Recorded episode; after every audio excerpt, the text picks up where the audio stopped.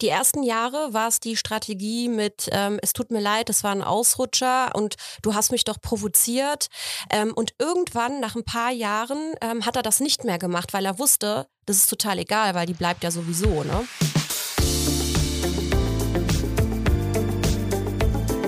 Talk mit K. Mit Sarah Brasak. Hallo, liebe Kölnerinnen und Kölner. Hallo natürlich auch an alle anderen, die zuhören. Im Podcast Talk mit K unterhalte ich mich mit interessanten Menschen aus dieser Stadt. Immer im Wechsel mit meiner Kollegin Anne Burgmar. Jeden Donnerstag um 7 Uhr morgens gibt es eine neue Folge.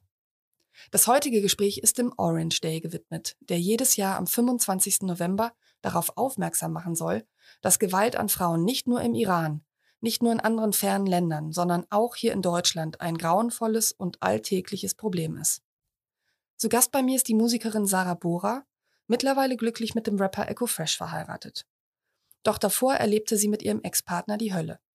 Jahrelang schlug und bedrohte er sie. Nach der Trennung begann das Stalking. Zweiter Gast ist der Kölner Bestsellerautor Michael Bierbeck. Er spricht über die Ermordung seiner Mutter durch ihren Lebensgefährten. 31 Jahre her ist diese Tat, die sein Leben für immer verändert hat. Achtung, dieses sehr persönliche Gespräch kann für manche Menschen belastend sein, weil Gewalt explizit thematisiert wird. Bevor es zur Folge geht, hier noch ein Hinweis auf den Sponsor. Wer ein Girokonto sucht, das so richtig viel zu bieten hat, sollte sich das Angebot der Sparkasse Köln-Bonn ansehen. Hier gibt es nämlich viele Extras. Eine ausgezeichnete Banking-App, mobiles Bezahlen sowie ein großes Filialnetz. Jetzt online eröffnen unter skbn.de slash nur hier und bis 30.11. 50 Euro Startguthaben sichern.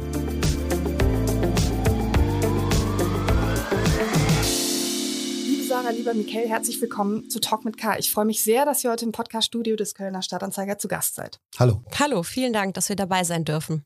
Ich möchte unser Gespräch mit einer Definition beginnen und mit einer Statistik. Beides habe ich auf der Internetseite der UN Women Deutschland gefunden.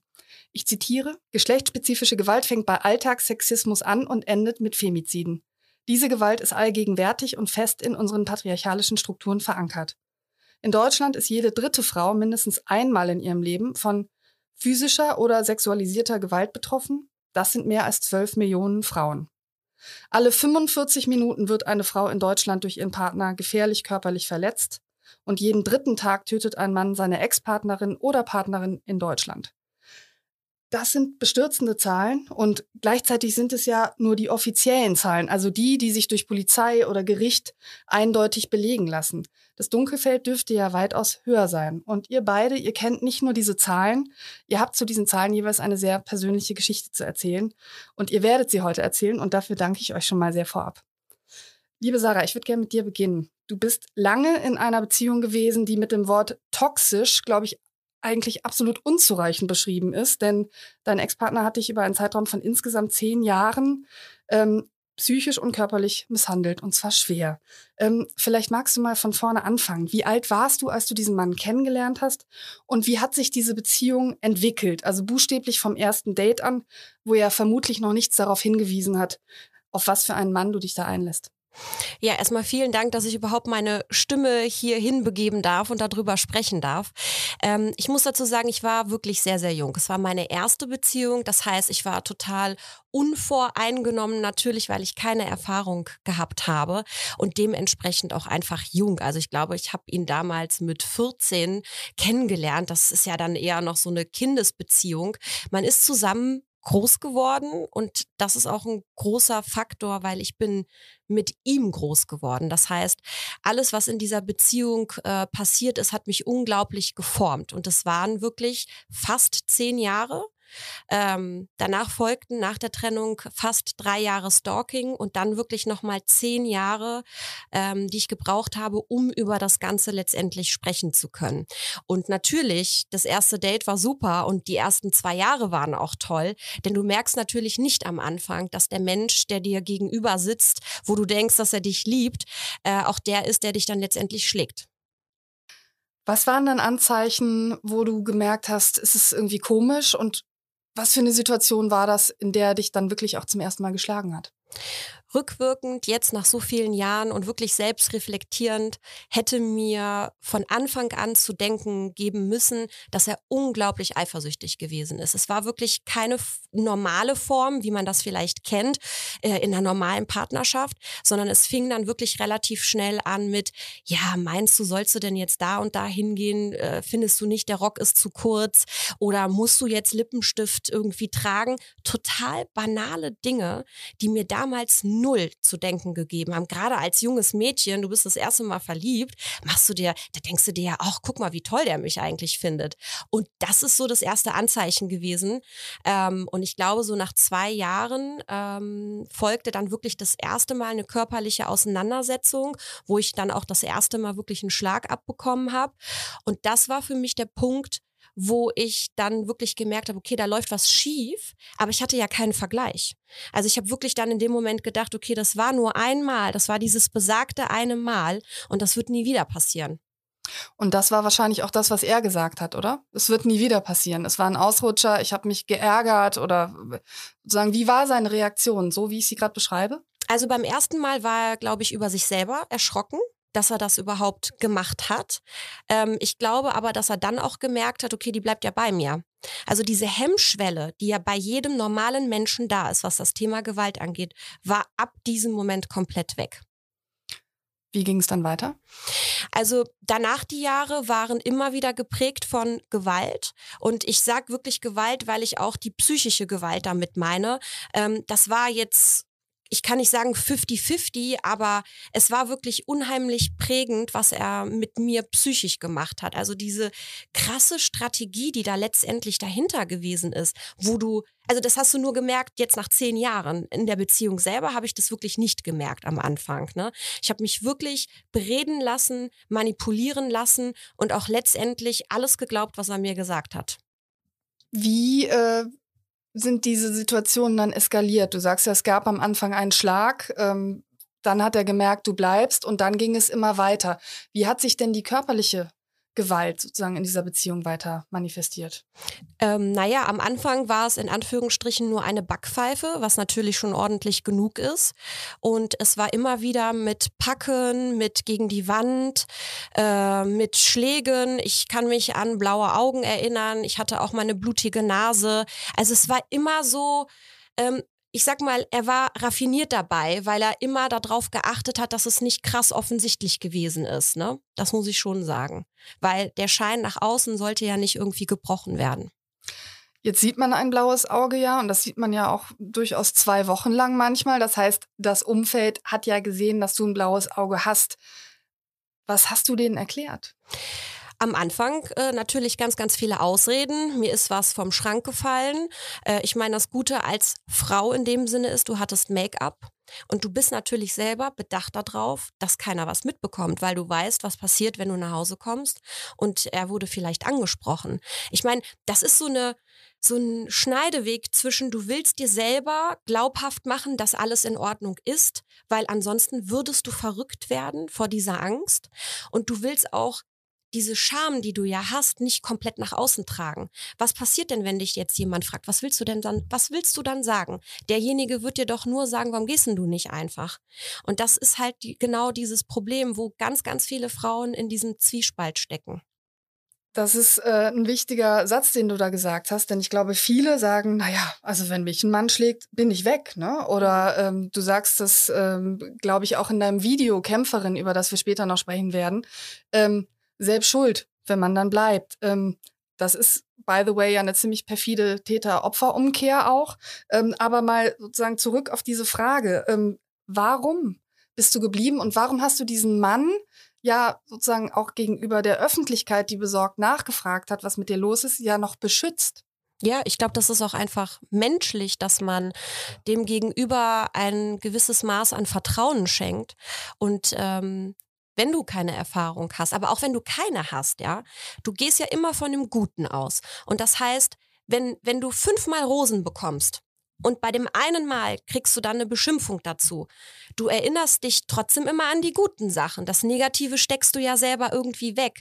Und ich glaube, wenn du in so einer langen Beziehung steckst, gehst du bestimmte Phasen durch. Und das fängt an mit Himmel auf Erden. Dann kommt irgendwann Realität, ja. Du verstehst, in was du drinne steckst. Und dann klar überlegst du, wie komme ich da raus? ist ja nicht so, dass ich nie darüber nachgedacht habe. Aber ich hatte einfach zu viel Angst, was passiert, wenn ich gehe. Tut er mir was an? Schaffe ich das überhaupt? Weil ich liebe ihn ja eigentlich. Und er ist ja auch lieb zu mir. Das ist wirklich so ein Zuckerbrot und Peitschenprinzip, was einfach eine krasse Psycho Psycho psychologische Abhängigkeit schafft, ja. Das ist, ähm, das ist, ich weiß gar nicht, das ist so ein psychischer Druck, den man in so einer Beziehung durchmacht, weil du verlierst dich ja selber. Es gibt so viele Jahre oder Monate, wo ich mich einfach unglaublich taub gefühlt habe und nur noch funktioniert habe. Ich habe gar nicht mehr drüber nachgedacht, was will ich eigentlich in meinem Leben. Ich war ständig damit beschäftigt, das Leben so zu machen, dass ich keinen Ärger bekomme. Dazu kommt ja noch die wirtschaftliche Abhängigkeit bei Frauen. Es gibt immer noch äh, ein Gender Gap bei der ähm, Bezahlung. Und ähm, solange wir diese Lücke nicht geschlossen bekommen, halten wir auch viele Frauen immer noch abhängig in, von, von ihren Männern. Und äh, das ist auf jeden Fall eine Sache, die irgendwann geklärt werden muss. Wie war das bei dir? Also warst du auch äh, ab einem Zeitpunkt, du warst ja noch sehr jung, als du ihn kennengelernt hast, aber ab einem Zeitpunkt hast du dich auch finanziell abhängig gefühlt? Oder war es vor allen Dingen eben dieses, äh, ich werde mich bessern, ich werde mich ändern und ich bin ja auch doch immer wieder lieb zu dir. Diese Strategie, die dich äh, bewogen hat, ausschließlich zu bleiben. Die ersten Jahre war es die Strategie mit, ähm, es tut mir leid, es war ein Ausrutscher und du hast mich doch provoziert. Ähm, und irgendwann, nach ein paar Jahren, ähm, hat er das nicht mehr gemacht, weil er wusste, das ist total egal, weil die bleibt ja sowieso. Ne? Und äh, ab diesem Zeitpunkt habe ich unglaublich dafür gekämpft, dass ich eine Ausbildung machen durfte. Und ich sage extra durfte, weil er wollte das alles nicht, ja. Das muss man sich mal vorstellen. Und dann halt auch wirklich gearbeitet und auch das Studium gemacht, weil ich wusste, das kann nicht alles gewesen sein, dass ich jetzt zu Hause sitze und nur diesem Mann irgendwie das Leben schön mache. So, und damit fing auch tatsächlich bei mir der Wandel an. Ich saß im Studium und habe die äh, Jungs und Mädels gesehen und was die eigentlich in Anführungsstrichen für ein unbeschwertes Leben führen, was die mir über Beziehungen erzählen. Und da hat es bei mir tatsächlich angefangen und da habe ich hinterfragt, das kann doch nicht sein, dass ich mein Leben jetzt so verbringen muss. Vielleicht äh, kannst du diesen Weg beschreiben von du sitzt in deinem Studium und merkst, okay, das ist nicht normal, was ich hier erlebe. Ich möchte das auch nicht. Aber von da an war es sicherlich ja auch noch ein langer Weg für dich, äh, dich dann tatsächlich komplett zu lösen. Wie ist das abgelaufen? Also ich kann dir sagen, ich habe mich bestimmt 20, 25 Mal getrennt gefühlt. Ich bin immer wieder gegangen. Und das auch im Studium und auch davor. Und es war immer wieder nur für ein, zwei Tage. Und ich habe immer gehofft, was total perfide ist. Ich habe immer gehofft, dass ich zurückgehen konnte. Habt ihr zusammen gewohnt? Wir haben zusammen mhm. gewohnt, genau. Mhm. Und ähm, irgendwann als ich, wie gesagt, im Studium gesessen habe und auch irgendwie dann die sozialen Kontakte eigentlich miterleben durfte, weil das hatte ich vorher alles nicht.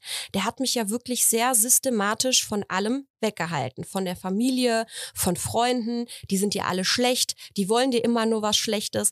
Und du hast ja nur diese eine Bezugsperson. Das heißt, irgendwann, vielleicht auch aus dem Schutz, ja, dass du willst dich selber schützen, glaubst du das? Und ähm, sitzt dann halt in der Situation irgendwie als Einzelgänger. Und das war ich am Anfang auch im Studium, bis ich dann wirklich die Kontakte geknüpft habe. Ich habe mich dort einer einzigen Freundin anvertraut, die auch wirklich äh, dann mit mir den Weg gegangen ist. Es war der einzige Kontakt, den ich hatte. Und sie hat mir auch immer wieder gesagt, sag mal, Sarah, das ist alles nicht normal. Das weißt du hoffentlich. Und je mehr ich mit ihr gesprochen habe und gesehen habe, wie das Leben eigentlich schön sein kann, habe ich für mich gesagt, nee, das ist nicht alles. Also das kann nicht alles sein. Ich will mehr. Ich will da raus. Gab es eigentlich irgendeinen Zeitpunkt, wo die Polizei mal involviert war, wo du Anzeige erstattet hast? Tatsächlich in der Beziehung kein einziges Mal. Also ich habe nie eine Anzeige gegen ihn gemacht in der Beziehung. Erst nachdem ich mich getrennt habe und wo er mich dann gestalkt hat. Da war das erste Mal, dass ich die Polizei eingeschaltet habe. Also ich gehöre auch zu der Dunkelziffer. Da kommen wir jetzt schon zu dem Thema, wie dann dein Ex-Partner auf deine Trennung reagiert hat. ähm, nämlich indem er dich äh, hinterher gestalkt hat. Vielleicht kannst du darüber noch was erzählen. Du bist also irgendwann mal ausgezogen, hast gesagt, ich bin jetzt weg. Wohin bist du dann gezogen und wie ging es da mit euch weiter? Ich bin in einer Nacht- und Nebelaktion tatsächlich nicht ausgezogen, sondern abgehauen. Es waren irgendwie Minuten, die ich da irgendwie für mich genommen habe. Ich habe alles gepackt, was ich konnte und bin zu meinen Eltern zurück. Und ich muss sagen, diese zwei Wochen, die ich bei meinen Eltern war, waren die schönsten zwei Wochen vor der Ehe mit meinem Mann. Also ich hatte so ein Freiheitsgefühl, muss ich ganz ehrlich sagen. Aber nach diesen zwei Wochen fing es dann an. Er kam ständig gucken, auch bei meinen Eltern, ob mein Auto steht. Dann musste ich die Telefonnummern wechseln. Dann ist er mir nachgefahren. Dann äh, E-Mail, äh, das ist ja schon Spam gewesen. Dann hatte ich Anrufe auf der Arbeitsstelle. Dann hatte ich Rosen am, äh, am Auto. Also die Anfangszeit war eher so, lieb, würde ich das mal nennen, weil er hat ja versucht, mich zurückzukriegen.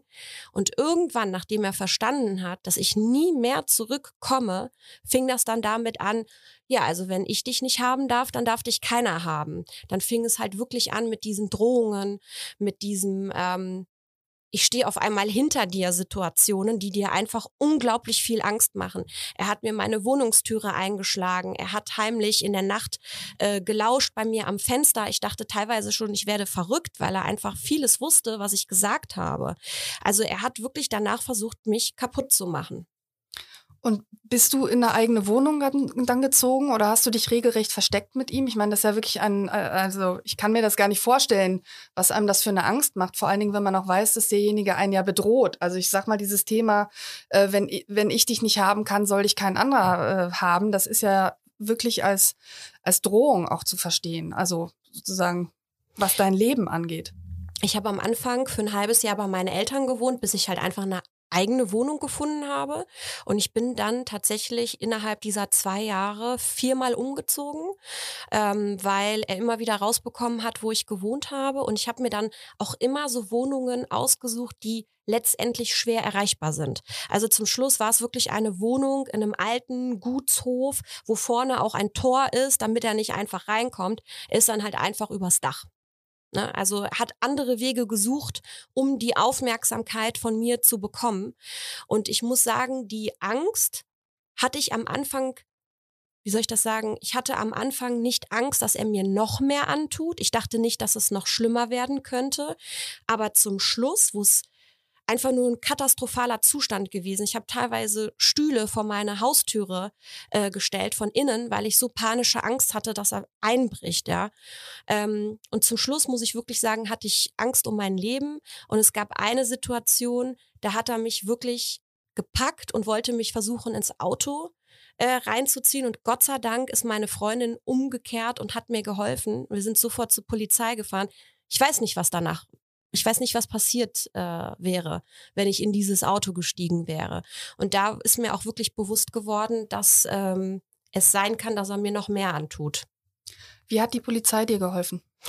Die Polizei ist immer wieder gekommen, sofort, wenn ich angerufen habe letztendlich, ähm, der ist halt immer wieder abgehauen. Es war halt eine Anzeige. Ich hatte unglaublich viele einstweilige Verfügungen, äh, wogegen er ständig äh, oder wo er sich nie dran gehalten hat. Es ist immer von Meter zu Meter zwar geringer geworden, sicherer habe ich mich aber nie gefühlt, weil die ist ja nicht 24 Stunden äh, da, die Polizei. Also ich war trotzdem auf mich alleine gestellt. Und ich habe halt auch so ein System für mich selber gefunden, dass ich nie alleine irgendwo hinfahre und wenn ist immer jemand am Telefon. Ich bin nie im Dunkeln gelaufen, ich bin immer unter der Laterne gelaufen. Also mein ganzes Leben hat sich komplett neu geordnet, nur aus diesem Grund. Weißt du, was am Ende den Ausschlag gegeben hat, dass er dann endlich von dir abgelassen hat? Ja, das Gerichtsurteil. Wir sind dann irgendwann vorm Gericht gelandet. Das war wegen Stalking. Er wurde auch verurteilt und tatsächlich äh, ab diesem Zeitraum habe ich nichts mehr von ihm gehört.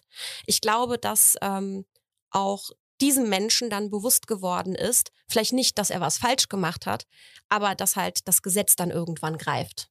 Er hat es dann endlich mit der Angst selber zu tun bekommen. Mhm. Vielleicht kannst du noch auf diese eine Nacht eingehen, in der du in dieser Nacht- und Nebelaktion abgehauen bist, wie, wie du gesagt hast. Gab es äh, in dieser Nacht einen Auslöser, einen Streit, ähm, Schläge, irgendwas, wo du gesagt hast, okay, das ist die Nacht, in der ich gehe? Ich habe mich tatsächlich an diesem Tag schon relativ komisch gefühlt. Es war wie so eine Art Intuition, die ich da hatte. Und ich weiß, dass ich nach Hause gekommen bin und es gab ähm, keine Schläge, es gab aber jede Menge Beleidigungen. Ähm, und dass ich mich nicht von seiner Seite aus einfach frei bewegen kann und ich mich halt an und abmelden muss. Das habe ich an dem Tag nicht gemacht. Ich weiß noch, dass ich mich duschen gegangen bin und ähm, an den genauen Wortlaut kann ich mich nicht mehr erinnern, aber ich habe irgendwie den Moment gehabt, wenn ich jetzt nicht gehe, dann wird es einfach nur noch schlimmer. Und dann bist du gegangen. Und dann bin ich gegangen und nie mehr zurückgekommen. Gott sei Dank. Ja. Was geht dir durch den Kopf, Michael, wenn du, wenn du Sarah zuhörst? Ähm, also erstmal finde ich super, dass du deinen Weg rausgefunden hast. Und ansonsten denke ich, an den Täter. Es gibt einfach eine unheimliche Dunkelziffer bei äh, Gewalt gegen Frauen, Vergewaltigung und so weiter. Es ist immer mal sieben, mal acht und sowas. Das heißt, jemand, der so viele kriminelle Energie hat, ähm, der würde ich gerne wissen, wie die Lage der Polizei eigentlich ist, ob man so jemand im Auge behält, ob der dann schon als, als sogenannte Gefahrenpunkt äh, äh, gilt und so weiter, weil der wird nach dir nicht aufgehört haben. Das ist meine Erfahrung mit Tätern. Ich will aber auch gar nicht so viel über Täter reden. Wir reden sehr viel immer über Täter. Und Betroffene und deren Reaktionen wie deine interessieren mich ehrlich gesagt viel mehr als Vorbild. Ähm, Michael, deine Mutter ist vor 31 Jahren von ihrem Ehemann ermordet worden. Mhm. Und dieser Satz, den die Sarah gesagt hat, also wenn ich dich nicht haben kann, soll dich kein anderer haben, da musste ich sozusagen auch an die Geschichte deiner Mutter denken, ähm, die ich dich aber bitten möchte, selbst zu erzählen. Vielleicht nur kurz zu dir. Du bist ja heute 60. Mhm. Ähm, zum Zeitpunkt der Tat warst du 29 Jahre alt und du warst von dem Wohnort, wo deine Mutter lebte, Wolfsburg, glaube ich, ähm, nach Köln gezogen, um Musik zu machen. Du warst also gar nicht in der Stadt, ja. ähm, äh, als diese Tat passiert ist. Und ähm, könntest du diesen Moment beschreiben, als der Anruf kam, der ja dein Leben auch seitdem sehr, sehr verändert hat. Ja, lustigerweise hatte ich gerade einen Polizisten bei mir in der Wohnung. Ähm, ich weiß nicht mehr warum. Ich glaube, es war ein Einbruch oder irgendwas. Und da kam der Anruf und ähm, der war echt, der war echt super. Leider weiß ich seinen Namen nicht. Und der hat gleich gesagt, setz ihn ins Auto, fahr nach Hause. Und das habe ich dann gemacht. Und dann kam ich halt äh, nach Wolfsburg meine beiden Schwestern waren schon da. Die eine war aus Dänemark angereist. Und dann ging äh, die, die, die übliche Abfolge, identifizieren, Pathologie und so weiter ab. Ja, und dann ein letztes Mal in die Wohnung mehrere Abschiedsbriefe finden, die alle unterschiedlich waren. Oder einfach Was war geschehen? Genau. Also wie, wie hat man diese Tat konstruiert? Achso, äh, der hat den Hund umgebracht, sie und sich selbst. Und ich glaube, dass das ähm, aus, aus seiner Sicht logisch ist, das ist ja immer so bei den Tätern, sie haben eine eigene Logik. Und bei ihm war es einfach so, der hat gesagt, meine Frau soll nicht ohne mich weiterleben. Das, das, das, da wird sie nicht glücklich ohne mich. Also diese unglaublich eingebildete Arroganz, die viele Täter gerade bei Ehrenmord und so weiter haben, dass ihre Werte ähm, mitbestimmen für ihre Frau. Ja?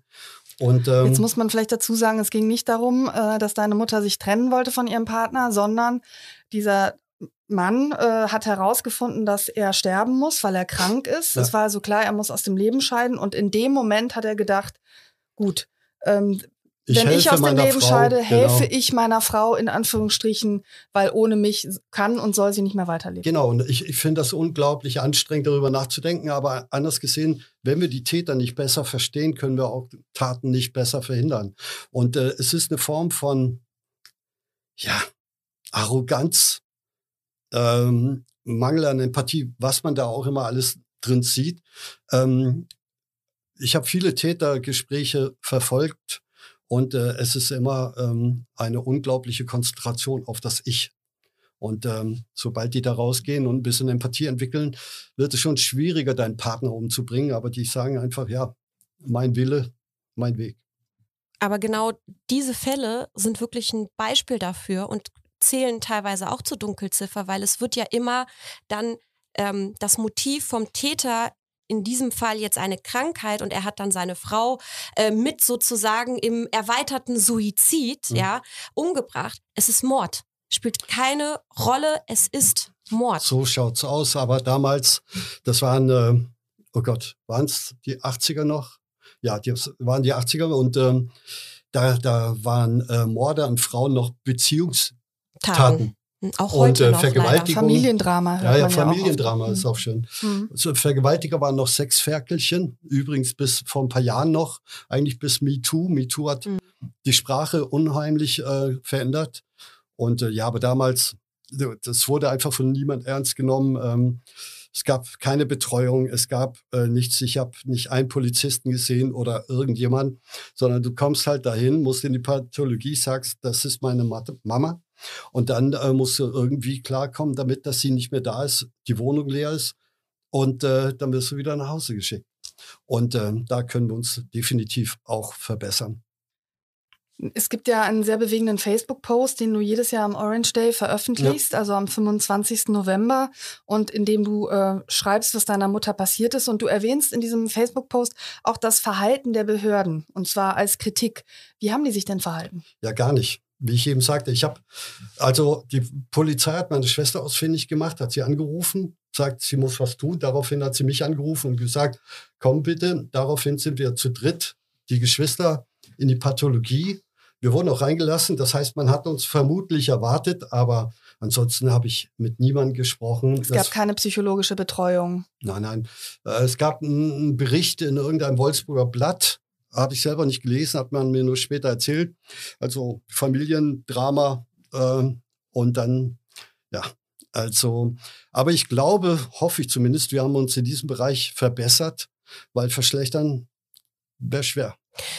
Ich habe letztens ein Buch gelesen von einem Polizei, äh, Polizeikommissar aus Dortmund und der hat wirklich in diesem Buch einen ganz, ganz entscheidenden Satz gesagt, der mir unglaublich im Kopf geblieben ist. Mhm. Und zwar ähm, der Moment, ähm, nee, die Zukunft einer Frau entscheidet sich in dem Moment, auf welchen Polizisten sie trifft, weil wenn der nicht geschult ist, kann es sein, dass er sie zurück in die Gewalt schickt. Oh, das ist gut. Ja. Aber da kann ich was äh, sagen. In Dänemark sind vor ein paar Jahren die Zahlen der Vergewaltigung äh, auffällig nach oben gegangen. Und alle Leute, wenn irgendwas in Dänemark ist, melden sich erstmal bei mir. Was ist denn los bei dir zu Hause?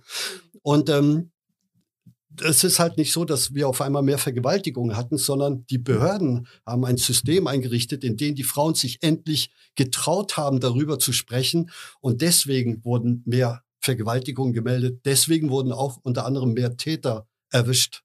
Das heißt, ähm, wir haben einfach äh, unglaubliches Vakuum immer noch in der Behandlung der Frau. Ich habe neulich mit einer Anwältin gesprochen, die vergewaltigt wurde. Und was sie von der Polizei erzählt hat und auch später vor Gericht, wo sie ihm gegenüber sitzen musste, das muss man sich mal vorstellen, ohne Trennwand, dann musste dir den Täter angucken, stundenlang und so weiter. Es ist einfach noch nicht ausgereift. Ich würde gern nochmal zurück äh, zur Geschichte deiner Mutter kommen. Mhm. Der Täter ist ja nicht dein Vater, sondern es war der neue Lebensgefährte deiner Mutter, Mhm. für den sie aus Dänemark ähm, äh, nach Deutschland gezogen ist. Du hast ja auch einige Jahre mit diesem Mann zusammengewohnt. Wie hast du denn die Beziehung zwischen den beiden erlebt? War die schon damals von Gewalt geprägt? Ja, er war ein Choleriker und ähm, aus heutiger Sicht ähm, hatten wir vorhin auch kurz mal drüber gesprochen. Die Warnlampen waren eigentlich an, nur ich war so wie du einfach jung. Sarah. Also ich war damals einfach jung. Ich kannte sowas einfach nicht und war naiv und dachte, es wird schon nichts passieren. Und klar, hat man sich mal von ihm eine gefangen oder er warf mal eine Teller an die Wand oder so. Da wusste man, okay, er ist halt cholerisch. Ähm, manche Dinge klärst du einfach nicht in seiner Gegenwart. Dass er diesen Schritt geht, hätte niemand in, in meiner Familie für Möglichkeit.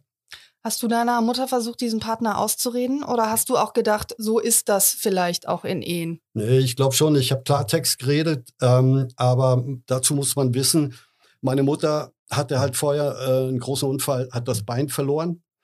Und äh, nach den ganzen OPs im Krankenhaus war sie noch jahrelang Schmerztabletten abhängig und es ging schwer mit der Gesundheit voran und hat dann ihn getroffen, der auch gehbehindert war. Das heißt, die Not hat sie zusammengebracht und dagegen war wirklich schwer was zu sagen, weil du willst ja auch nicht, dass deine Mama alleine ist in der härtesten Situation ihres Lebens. Ja, das heißt, es war schwer, wirklich mit einem guten Gefühl dagegen anzugehen, dass sie den einzigen Menschen verliert, den sie hat. Aber ich glaube schon, dass sie, ähm, dass sie ähm, selber kurz vor dem Beschluss war. Sie hatte auch schon wie man hört, ich habe gerade meine Tante in Dänemark getroffen vor zwei Monaten. Das erste Mal seit Die Schwester Jahren. deiner Mutter? Mhm. Genau. Und äh, die hat dann erzählt, äh, der Plan war eigentlich, dass sie nach seinem Tod wieder nach Dänemark geht und mit ihrer Schwester lebt. Auch eine Sache, die ihre Schwester nicht erlebt und so weiter. Ich habe meine Mutter verloren, mein Vater konnte sich nicht mit seiner Ex-Frau versöhnen und so weiter. Also das ist diese indirekte Gewalt, die da immer noch mit rein reinschwingt. Klar, also das, die Tat hat ja das Leben von, von deiner Familie und auch von dir ähm, ja. komplett verändert. Ja. Ähm, du hast gesagt, er hat einen Brief auf dem Tisch hinterlassen Zwei. oder mehrere sogar. Was stand drin in diesem Brief? Ja, aber kurz und äh, dreht sich ihm darum, dass er, dass er, dass er nicht möchte, dass seine, seine Frau ähm, danach weiterlebt. Also ohne ihn, das, ich, kenn, ich kann mich nicht an die Formulierung erinnern, aber es war irgendwas mit, das ist besser für sie, wenn er sie mitnimmt. Hm. Ähm, Opfern ein Gesicht geben, natürlich auch. Also mhm. wir sollten nicht nur über den Täter sprechen. Ich finde das äh, unheimlich bewegend, auch wie du deine Mutter beschreibst in deinem Facebook-Post. Und ähm, vielleicht kannst du das ähm, gleich auch hier tun. Ähm, also ich zitiere vielleicht aber mal, du sagst, eine lebenslustige, eine zielstrebige und eine moderne Frau, mhm. Ende der 50er mit einem unehelichen Kind schwanger, doch sie sah nicht ein, zu Hause zu bleiben oder abtreiben zu müssen. Sie wollte Familie und Karriere. Ähm, was kannst du darüber hinaus noch über deine Mutter sagen? Ja, das ist eigentlich schon ganz gut eingefangen. Sie war stark, eine rothaarige, also ähm, immer mit einer eigenen Meinung. Die war nicht immer fundiert, aber sie war immer bereit, äh, dann nachzujustieren. Und äh, sie hat halt äh, das Leben geliebt und hat gern gefeiert und extrem hart gearbeitet und äh, ja, Karriere gemacht bis zu dem Punkt dann mit dem Unfall. Auch in Deutschland, wir kamen hierher, keiner von uns konnte Deutsch und äh, ein Jahr später hat sie die Küche von Hertie in Wolfsburg geleitet und so. Also da war Dampf dahinter. Mhm. Du hast auch äh, Gewalt durch diesen Mann erlebt. Das hast du eben schon kurz angedeutet. Du hast gesagt, du bist als Kind und Jugendlicher auch einfach selber von Gewalt betroffen gewesen. Der Einstieg nach Deutschland war kein leichter. Du kanntest die Sprache nicht und du bist ja. sozusagen auch in der Schule äh, und in der Freizeit selbst auch Opfer von Gewalt gewesen. Vielleicht kannst du das nochmal beschreiben, weil das äh, normalisiert, also für jemanden, der das, für den das normal ist, für den normalisiert sich vielleicht auch so eine, so eine Ehe, die man dann erlebt weil Gewalt einfach präsent ist. Das war aber keine Gewalt gegen Frauen. Das war immer Gewalt unter Männern. Die Hierarchie wurde halt permanent neu ausgewürfelt und dann musstest du halt ähm, gucken, dass du klarkommst. Wenn du ohne Sprache in einem fremden Land bist, dann wird eh sehr viel nonverbal geklärt. Und äh, ich hatte das große Glück, dass die irgendwann gemerkt haben, die Jungs, dass sie den Ball nicht an mir vorbeikriegen im Tor. Und ab da war ich safe, weil ich eine Mannschaft hatte. Und das ist das, was Sport leisten kann. Später war es Kultur mit den Bands. Hast du Erfolg mit der Band, dann, dann läuft es halt. Also es dann viele Leute, die mitfahren wollen und so weiter. Und das zieht dich aus dieser ganzen Gewaltklicke raus. Und so war es auch bei mir. Das ist das Thema Alternative, ne? Da muss ich jetzt auch wieder an dich denken. Also ähm, man merkt, es gibt was anderes und es gibt nicht nur sozusagen diesen Weg und dann entscheidet man sich für den anderen Weg. Und das war ja bei dir genauso, Sarah, ne? Ja, also ähm, es ist halt schwierig immer zu differenzieren, weil ähm, wenn man Gewalt vielleicht von einer Generation irgendwie kennt, dann ist es irgendwie so eine Normalität. Das ist so die Komfortzone, die man kennt. Man sagt ja nicht umsonst, wenn du ähm, in einer Familie aufgewachsen bist, wo es typische Rollenbilder gibt, suchst du vielleicht dir auch unbe unbewusst, also latent auch genau den Partner dann aus, weil du dir diese Komfortzone suchst, weil das ist das, was du kennst. Ne? Würdest du sagen, das war auch bei dir ein Stück weit so? Mm, also ich muss sagen, in der meiner polnischen Familie war es immer so, Papa war zwar Oberhaupt, aber Mama war tatsächlich dann doch die, die den Ton angegeben hat. Es war immer so ein Zusammenspiel, ja. Also ich würde jetzt nicht sagen, dass ich mir ihn ausgesucht habe, weil mein Papa so gewesen ist. Das auf gar keinen Fall. Aber er hat in dem Moment für mich eine Art Freiheit. Das ist total perfide. Er hat für mich eine Freiheit dargestellt, weil ich doch ein recht strenges Elternhaus hatte. Mein Gott, ich war jung, ne? Ich bin ausgezogen, da war ich unter 18 und dachte so, mir gehört das Leben und habe halt das genau als Chance dann gesehen. Nur bin halt dann in die Traufe gekommen. Du schreibst in deinem Facebook-Post, der Mord an meiner Mutter hat mir die Augen geöffnet. Es ist ähnlich wie bei Rassismus, wenn man beginnt darauf zu achten, erkennt man sie plötzlich überall, also die Gewalt. Mhm. Ich sehe, höre und lese permanent Gewalt in den Nachrichten, auf der Straße, online und in meiner eigenen Geschichte. Meine erste große Liebe, die wegen ihres Stiefvaters zu Hause mit einem Messer am Bett geschlafen hat, eine Ex-Partnerin, die als Kind jahrelang missbraucht worden ist, mhm. Freundinnen, die vergewaltigt worden sind. Das ja. alles klingt, als sei ich im Krieg gewesen, aber nein, das ist Alltag auch in Deutschland. Das stimmt. Ähm, wie hast du von diesen Geschichten erfahren? Es ist ja auch nicht selbstverständlich, dass Frauen einem das dann erzählen. Also würdest du sagen, dass du nach dieser Tat vielleicht auch jemand geworden ist, der gegenüber solchen Geschichten auch in, in seinem, äh, seinem Freundinnenumfeld aufmerksamer geworden ist, vielleicht mehr nachgefragt hat? Ja, gute Frage. Ich weiß es nicht. Ich weiß nur, dass ich in einem Haushalt mit einer dominanten Mutter und zwei älteren Schwestern groß geworden bin.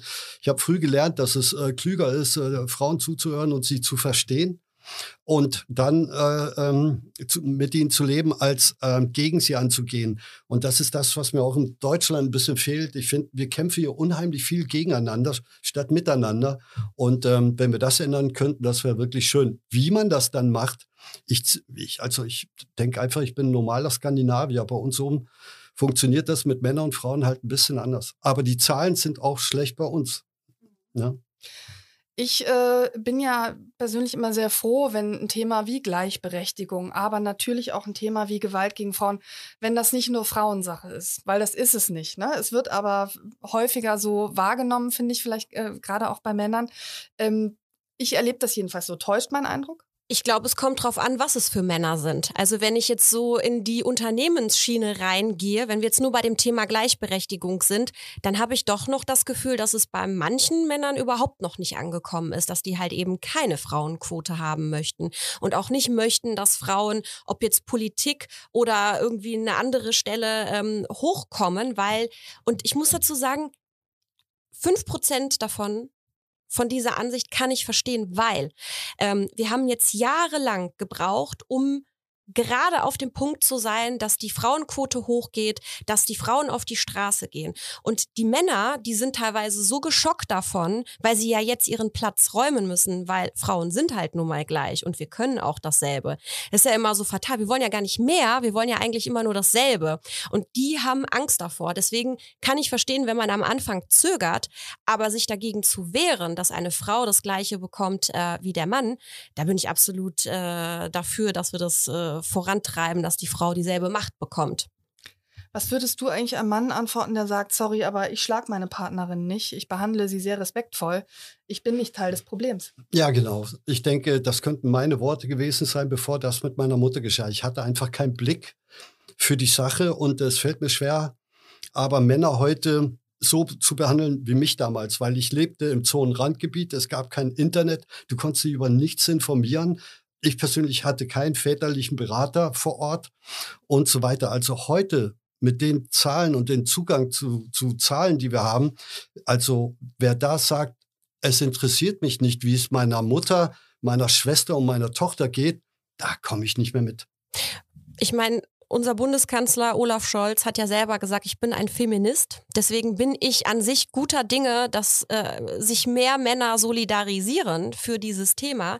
Aber es braucht noch sehr, sehr viel Arbeit dafür, weil halt viele sagen, es ist nicht mein Problem. Ich äh, habe eine glückliche Partnerschaft. Ich will gar nicht nach links und rechts gucken. Ja, aber dann, ich glaube, dass diesen Leuten einfach, also wenn ich mit Männern spreche, ist ihnen die indirekte Gewalt. Ihnen ist nicht klar, wie Gewalt gegen ja, Frauen sie beeinflusst. Sobald man das ein bisschen verdeutlichen könnte, dass, wie viel es mit meiner Beziehung macht, wenn ich mich in eine Frau verliebe, die vorher Gewalt erlebt hat, dann trägt sie ihre Erfahrung in meine Liebe mit rein und so weiter. Also, und vor allem, wenn du eine Tochter hast, wie du da weggucken kannst bei dem Thema, ich weiß es nicht. Wir haben, also Mädchen müssen damit leben, dass ich glaube 24,7 Prozent erleben sexualisierte Gewalt. 24,7, das sind das ist jede, jedes vierte Mädchen. Das ist Hardcore. Sarah, du engagierst dich ja ähm, stark gegen Gewalt an Frauen, ähm, hast aber vorhin ja gesagt, es hat eigentlich lange gebraucht, bis du überhaupt auch über deine Geschichte sprechen konntest. Ähm, wie, wie ist das geschehen? Also wodurch hast du irgendwann mal gesagt, ich erzähle das jetzt auch öffentlich und schäme mich vielleicht auch nicht mehr dafür? Zum einen, weil ich selber Mama geworden bin. Ähm, ich habe einen sechsjährigen Sohn, den ich natürlich auch dementsprechend versuche, mit Werten auszustatten, die er äh, im Erwachsenenleben auch an seine vielleicht zukünftige Frau äh, weitergeben kann. Und ähm, weil ich gemerkt habe, dass wir so ein krasses Ungleichgewicht haben. Je mehr ich mich in die Öffentlichkeit äh, begeben habe, habe ich auch gemerkt, wie viel Gegenwind ich bekomme. Ganz am Anfang, als ich sozusagen öffentlich auch etwas gemacht habe, habe ich ja unglaublich viel Gegenwind von den Männern bekommen, dass ich als Frau von einem Rapper überhaupt etwas mache. Und das war in meinem Kopf nach allem, was ich erlebt habe, so, so irrational, dass ich gesagt habe, ey, Momentchen mal, habt ihr das alle noch nicht verstanden, dass wir Frauen gleichberechtigt sind? Wenn nicht, dann muss ich dafür sorgen. Und so ist das eigentlich passiert. Und dann ähm, habe ich gemerkt, wie hoch die Zahlen sind, habe mich damit beschäftigt und habe gesagt, eigentlich muss ich meine Geschichte erzählen, damit die Frauen sich vielleicht nicht draußen so alleine fühlen und ähm, selber schaffen, die eigene Geschichte zu erzählen. Und damit ist irgendwie alles ins Rollen gekommen. Seitdem beschäftigt es mich jeden Tag. Ich möchte hier vielleicht gerne kurz eine Klammer aufmachen, ähm, weil ich Interviews jetzt auch mit dir im Vorfeld gelesen habe. Und ähm, ich kenne ja deinen Mann, Echo Fresh. Es ist ein wunderbarer, netter Mensch. Ich hatte ihn hier auch schon im Podcast zu Gast. Ist gerade in Köln ein extrem beliebter Rapper. Ähm, du hast in einem Interview gesagt, ich musste mich am Anfang eurer gemeinsamen Beziehung erstmal zurechtfinden damit, dass er so lieb ist. Es war für mich schwer zu verstehen, dass er mich liebt und mir dennoch viele Freiheiten lässt. Ähm, das ist völlig verrückt, oder? Ja, es ist total verrückt, aber es spiegelt alles wieder, weil ich hatte eine Beziehung, in der Liebe nicht die Form von Liebe hatte, sondern ich musste funktionieren und die wenige Liebe, die ich bekommen habe, hat sich nur durch Negativität geäußert. Also ich war schon zufrieden, wenn er mich beschimpft hat weil vorher hat er nicht mit mir zwei, drei Wochen geredet und er hat mich regelrecht bestraft dadurch.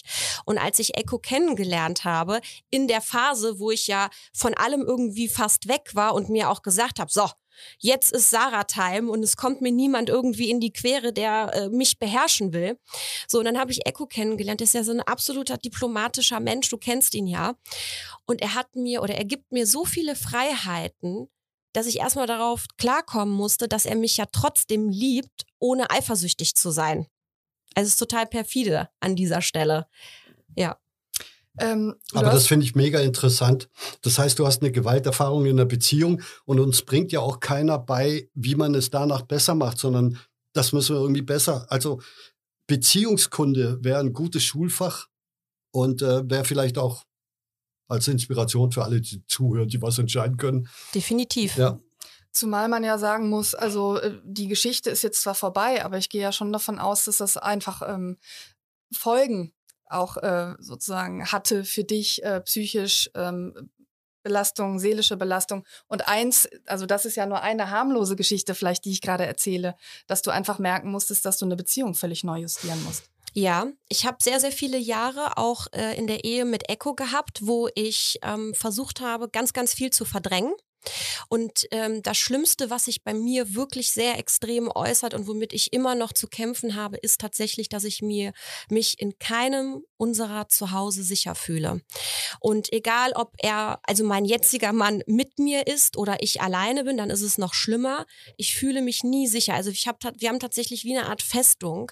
Und es gibt auch Momente, es ist mal besser und mal schlechter, wo ich wirklich Panikattacken habe und äh, fünfmal gucken gehe, ob die Haustüre zu ist, ob die Kamera an ist und ähm, teilweise muss auch meine Mutter dann bei uns schlafen, weil ich nicht schlafen kann. Ich habe ständig das Gefühl, mir sitzt einer im Nacken und bricht ein, weil ich das halt erlebt habe. Und er hat mir durch die Beziehung zwar unglaublich viel genommen, ja, aber eine Sache hat er mir für die Zukunft genommen, dass ich mich nie wieder sicher fühle. Egal wo ich bin, ich habe immer diese Angst in mir, da könnte jemand kommen. Egal ob er das ist oder jemand anders. Und ich glaube, dass das sehr, sehr viele andere Frauen auch haben. Und ich hatte Glück, dass ich Echo getroffen habe, weil er hat mich unglaublich aufgebaut, ähm, emotional und auch beruflich, äh, Selbstverwirklichung und eine, dass ich eine keine Abhängigkeit habe.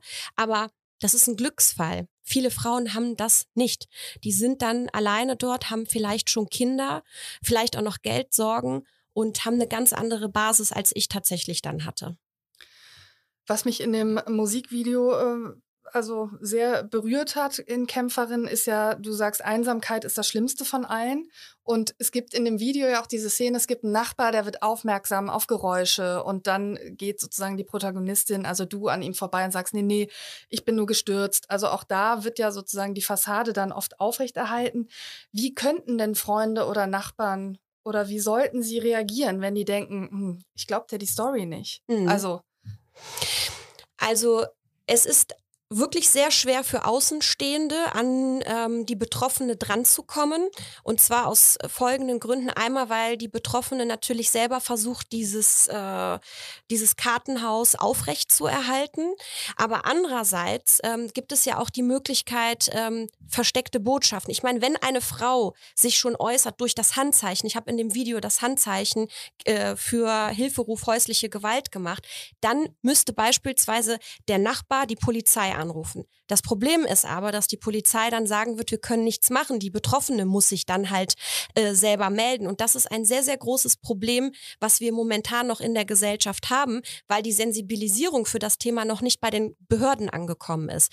Das Netzwerk, was Frauen eigentlich haben müssten, also die Schnittstelle, das ist jetzt das Hilfetelefon oder der Weiße Ring, die sind in Verbindung mit der Polizei und den Frauenhäusern gibt es halt noch nicht. Das ist so begrenzt und deswegen ist es unglaublich schwierig auch für Außenstehende dir.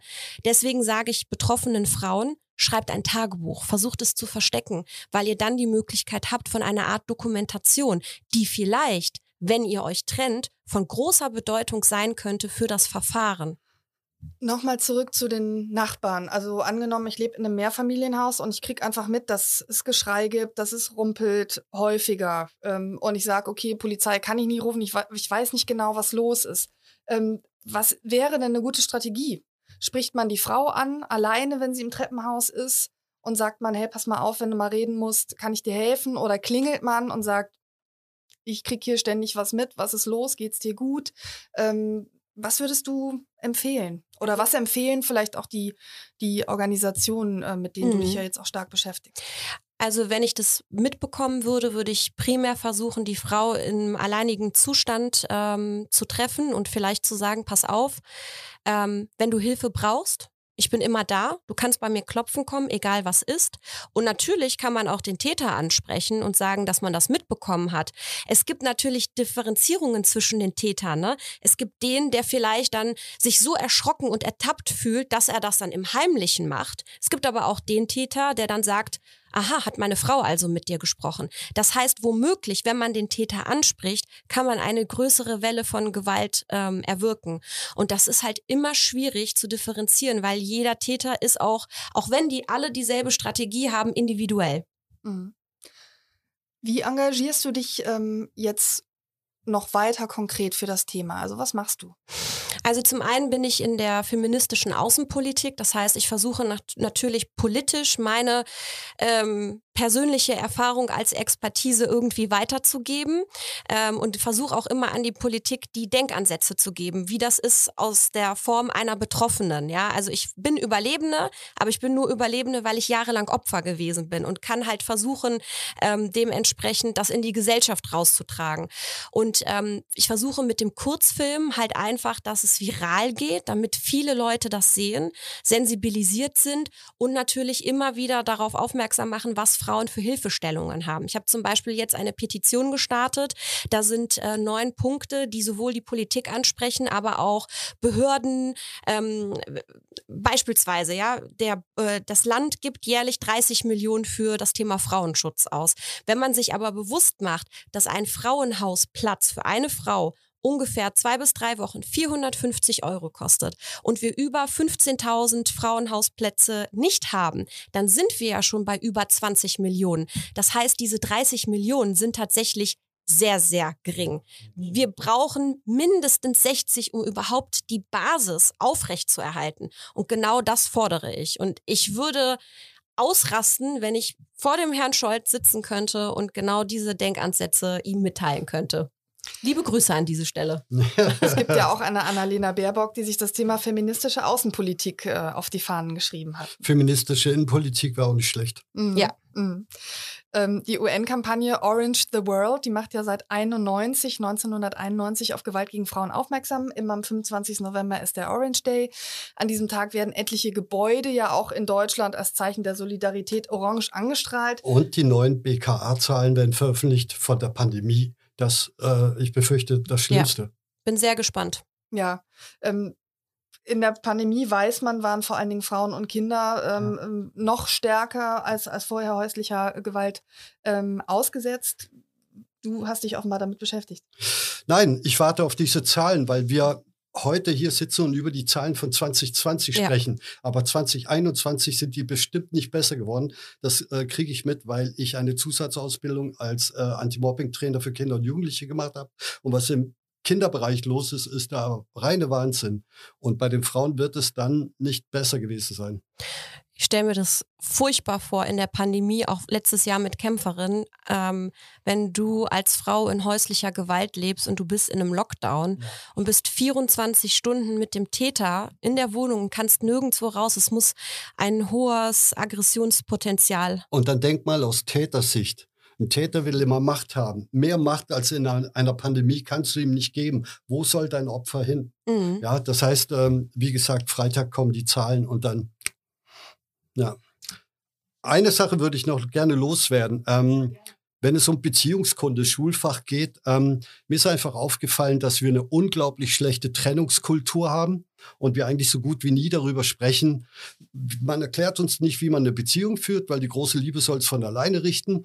Aber wenn die Liebe vorbei ist und wir uns trennen, hat keiner eine Ahnung, wie man das macht. Ich glaube, das Thema Konfliktlösung ist da auch ein wichtiges. Ich habe mich mal mit einer Therapeutin äh, unterhalten, auch hier im Podcast übrigens, die mit Männern arbeitet, die ihre Frauen äh, schlagen. Ähm, und die sagte eben, die kennen keine andere Form der Konfliktlösung. Und das ist auch was, wo sie sagt, wenn man das in Schulen ähm, institutionalisieren würde, dass man auch lernt, über seine Gefühle zu sprechen und so, dass da schon sozusagen auch viel ähm, gewonnen wäre. Das fand ich sehr spannend. Miteinander reden ist das Monster-Tool schlechthin. Auch Frauen, die in Not sind, mit anderen Frauen zu sprechen, mit Beraterinnen in den äh, Fachpersonal in den Beraterstellen zu sprechen.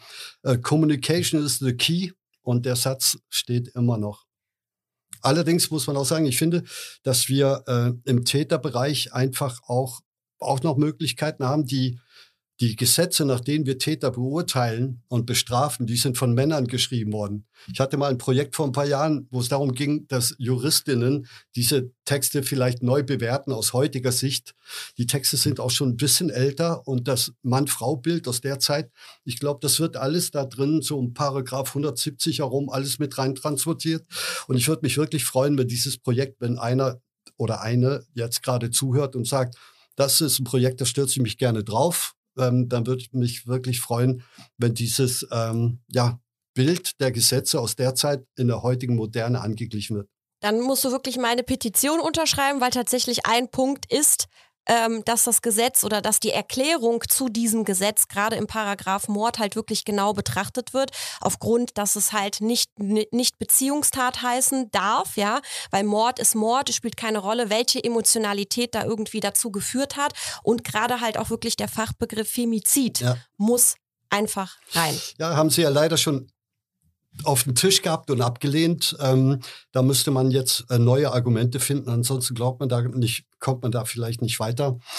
Aber das werde ich auf jeden Fall heute noch machen. Sehr gut. Und äh, vielleicht, wenn du jemand findest, der da draufsteigt auf das Thema. Äh, ich habe damals mit dem äh, Juristinnenverband äh, schon Vorgespräche gehabt. Ähm, die können sich gerne bei mir melden, falls du da jemand findest, der Interesse hat, um die ganze Vorarbeit äh, zu sichten. Super. Verharmlosende Sprache ist ja das eine. Also wenn man sagt ja. Familiendrama, weil man damit einfach verschleiert, sozusagen, wer hier Täter ist. Und das sind dann eben meistens die Männer. Ähm, politische Forderungen, sage ich mal, wie härtere Strafen oder ähnliches sind ja das andere. Wie stehst du dazu, Sarah? Ich finde, ähm, dass wir zum einen das Gesetz ändern müssen, indem wir einfach erklären, ich meine, wir haben den Paragraph Mord. Ich war jetzt dieses Jahr bei einem sehr, sehr großen Prozess mit dabei, wo es um ein Femizid ging und auch, wo der Täter den eigenen Sohn sozusagen mit umgebracht hat. Das war bei Deria und Kian. Ähm, ich war live. Das ist die schreckliche Geschichte von der Frau und dem Kind, was man tot im Rhein gefunden hat. Ganz genau. Ja, hier und in Köln. Ganz genau, hier in Köln äh, ist das ist in Nil passiert, also hier wirklich auch sehr, sehr nah. Und ähm, der Täter hat ja wirklich aus niedrigen Beweggründen ähm, die beiden umgebracht, weil er halt keinen Unterhalt zahlen muss, äh, möchte. Und das ist wirklich ein Beispiel dafür, weil wir gehen ja immer von Beziehungstat aus.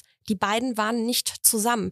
Die haben das gemeinsame Kind, Kei gehabt, keine Frage, aber die waren auch zum Tattag nicht zusammen. Deswegen kann man auch nicht von einer Familientragödie oder von einer Beziehungstat sprechen. Und genau das brauchen wir auch in den Gesetzen. Ich finde, wir müssen Opferschutz statt, äh, statt Täterschutz machen. Mhm. Das heißt, wir müssen auch schauen, ähm, was muss der Täter eigentlich im Gefängnis dann erleben? Psychologische Hilfe, ja, keine Frage.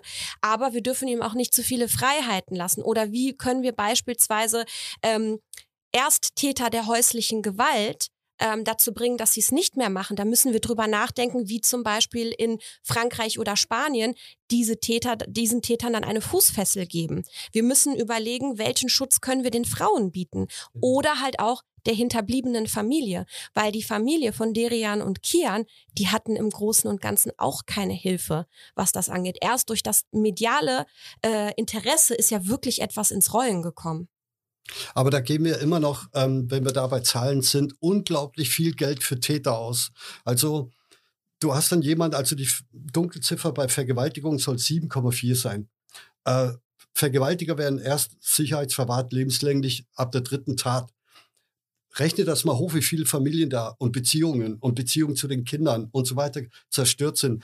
Da müssen wir besser werden. Und äh, wenn du siehst, wie viel Geld die Unterbringung von kriminellen Menschen kostet und wie wenig Geld in Prävention gesteckt wird, da stimmt das Gleichgewicht so was von gar nicht. Da sind wir halt in der Zwickmühle, weil jetzt gerade sehen wir ja die Symptome. Die Ursache ist halt eine ganz andere. Und ich frage mich immer, bei welcher Generation schaffen wir es, dass es keine Täter mehr gibt? Das heißt, wir müssen jetzt versuchen, die Generation, die da ist, so zu sensibilisieren, durch harte Strafen, durch ähm, eine Gesetzgebung, die auch wirklich ähm, öffentlich das Ganze auch austrägt, die das zu verhindern und aber die, die junge Generation dazu zu bringen, dass das gar nicht mehr erst passiert. Und dazu haben wir wirklich unendlich viel Potenzial, was wir noch ausschöpfen müssen. Ich meine, 2015 ist ja die Istanbul-Konvention in Kraft getreten und wir müssen das einfach durchsetzen, auch zusammen mit der Politik. Also ich glaube, dass man die Politik in der Form nicht immer kritisieren sollte, sondern eher Denkansätze aus der Mitte geben soll, damit ein Miteinander passiert und halt nicht ein Gegeneinander. Ja, eine Sache dazu vielleicht auch noch. Wir neigen so ein bisschen dazu, auf andere auch ab, hinabzuschauen ähm, und ähm, gerade in Dänemark jetzt ist ein, ein Riesenskandal mit ähm, einem Afghanen, der seine Ex-Frau geköpft hat und sie war schwanger und das Kind lebte noch ein paar Tage. Richtig schlimm. Und natürlich redest du dann über seine Herkunft. Mhm. Aber die Frauen in Deutschland nutzt das nichts, wenn wir denken, der Afghane muss kultiviert werden. Wir müssen uns selbst kultivieren. Hier werden genug Frauen von uns umgebracht. Und das ist auch der Ansatz. Ich habe gerade ein Projekt gemacht für die iranischen Frauen. Mhm. Ähm, in, in Mexiko ist es schlimm für die Frauen, in Indien. Aber wir müssen endlich äh, vor unserer nationalen Tür kehren. Ja, Femizide kennt auch keine Herkunft. Ne? Also das muss man ganz klar sagen, spielt keine Rolle. Vielleicht kann man sagen, dass bestimmte ähm, ähm, Kulturen? Ja, vielleicht nicht nur Kulturen, aber einfach Werte innerhalb der Familie eine große Rolle äh, mhm. finden. Ich meine, ich bin aus Polen. Da gibt es auch noch in der in Polen selber ganz, ganz verschiedene Strukturen bei der Familiengebung. Dasselbe kann ich auch sagen, ist mit Sicherheit äh, bei türkischer Herkunft oder wo auch immer. Aber es kennt keine Nationalität. Das hat etwas einfach mit der Familienstruktur in dem Sinne zu tun. Das ist richtig. Vielen, vielen Dank ähm, ja, für das Gespräch. Dankeschön. Danke dir.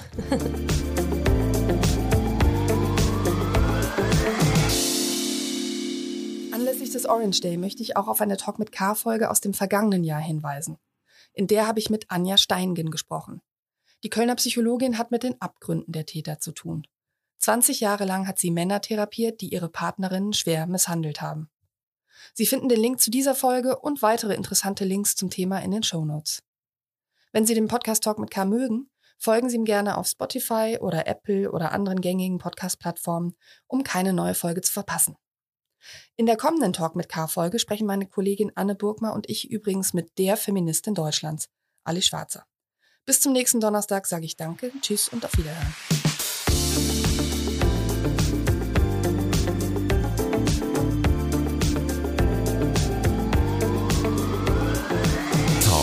Mit K.